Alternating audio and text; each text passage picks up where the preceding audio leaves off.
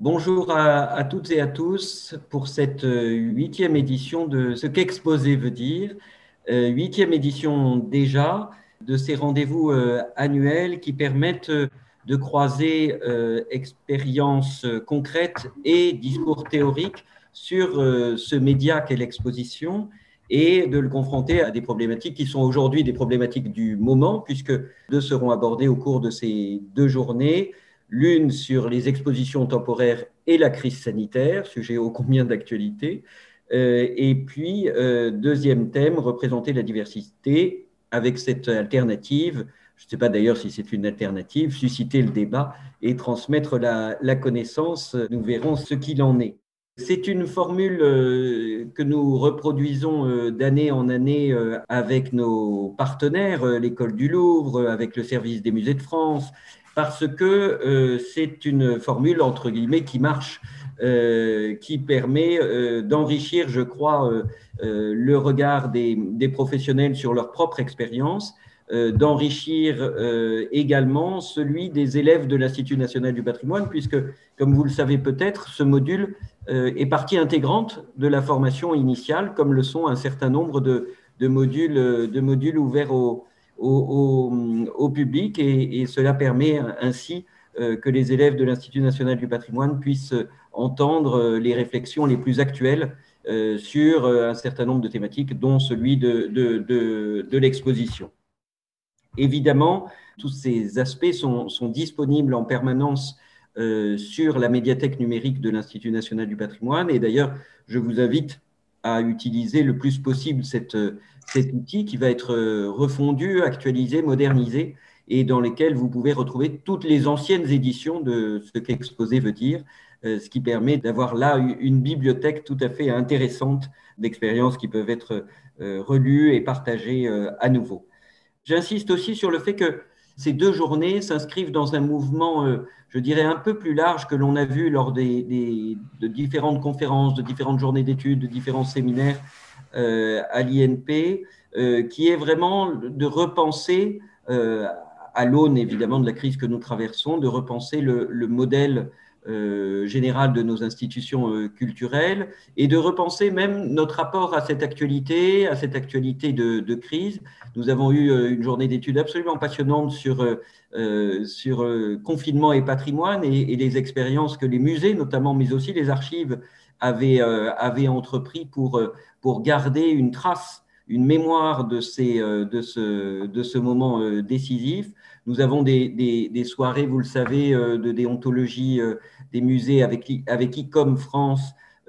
qui sont tout à fait riches aussi et qui permettent d'enrichir ces, ces, débats très actuels sur le modèle, le modèle de nos institutions culturelles. Qui évidemment est traversé par certaines des, questions qui vont être posées aujourd'hui, c'est-à-dire à la fois euh, l'alternative entre le, virtuel et le, réel? Est-ce que c'est d'ailleurs une alternative ou, est-ce que ce n'est pas vécu à la fois par le public et par les professionnels comme une complémentarité? Et, là, on aura un certain nombre d'expériences très anciennes. On parlait avec M. Laborderie de, tout à l'heure de la BNF des 20 ans d'exposition virtuelle de, la Bibliothèque nationale de France, qui est, qui est, tout,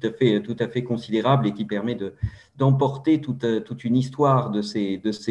projets. Euh, et puis, sur la, sur la question de la, de la diversité, évidemment, euh, comment est-ce que notre crise euh, va informer un nouveau rapport au public, un rapport renouvelé au, public, sachant que un certain nombre de publics seront sans doute amenés pour un temps, pour un temps que l'on ne connaît pas, à être moins présent, par exemple le public touristique, et, et, et comme comment l'on parle à nouveau, comment l'on retisse des liens avec, avec l'ensemble du public, des publics dans leur grande diversité, diversité qu'il faut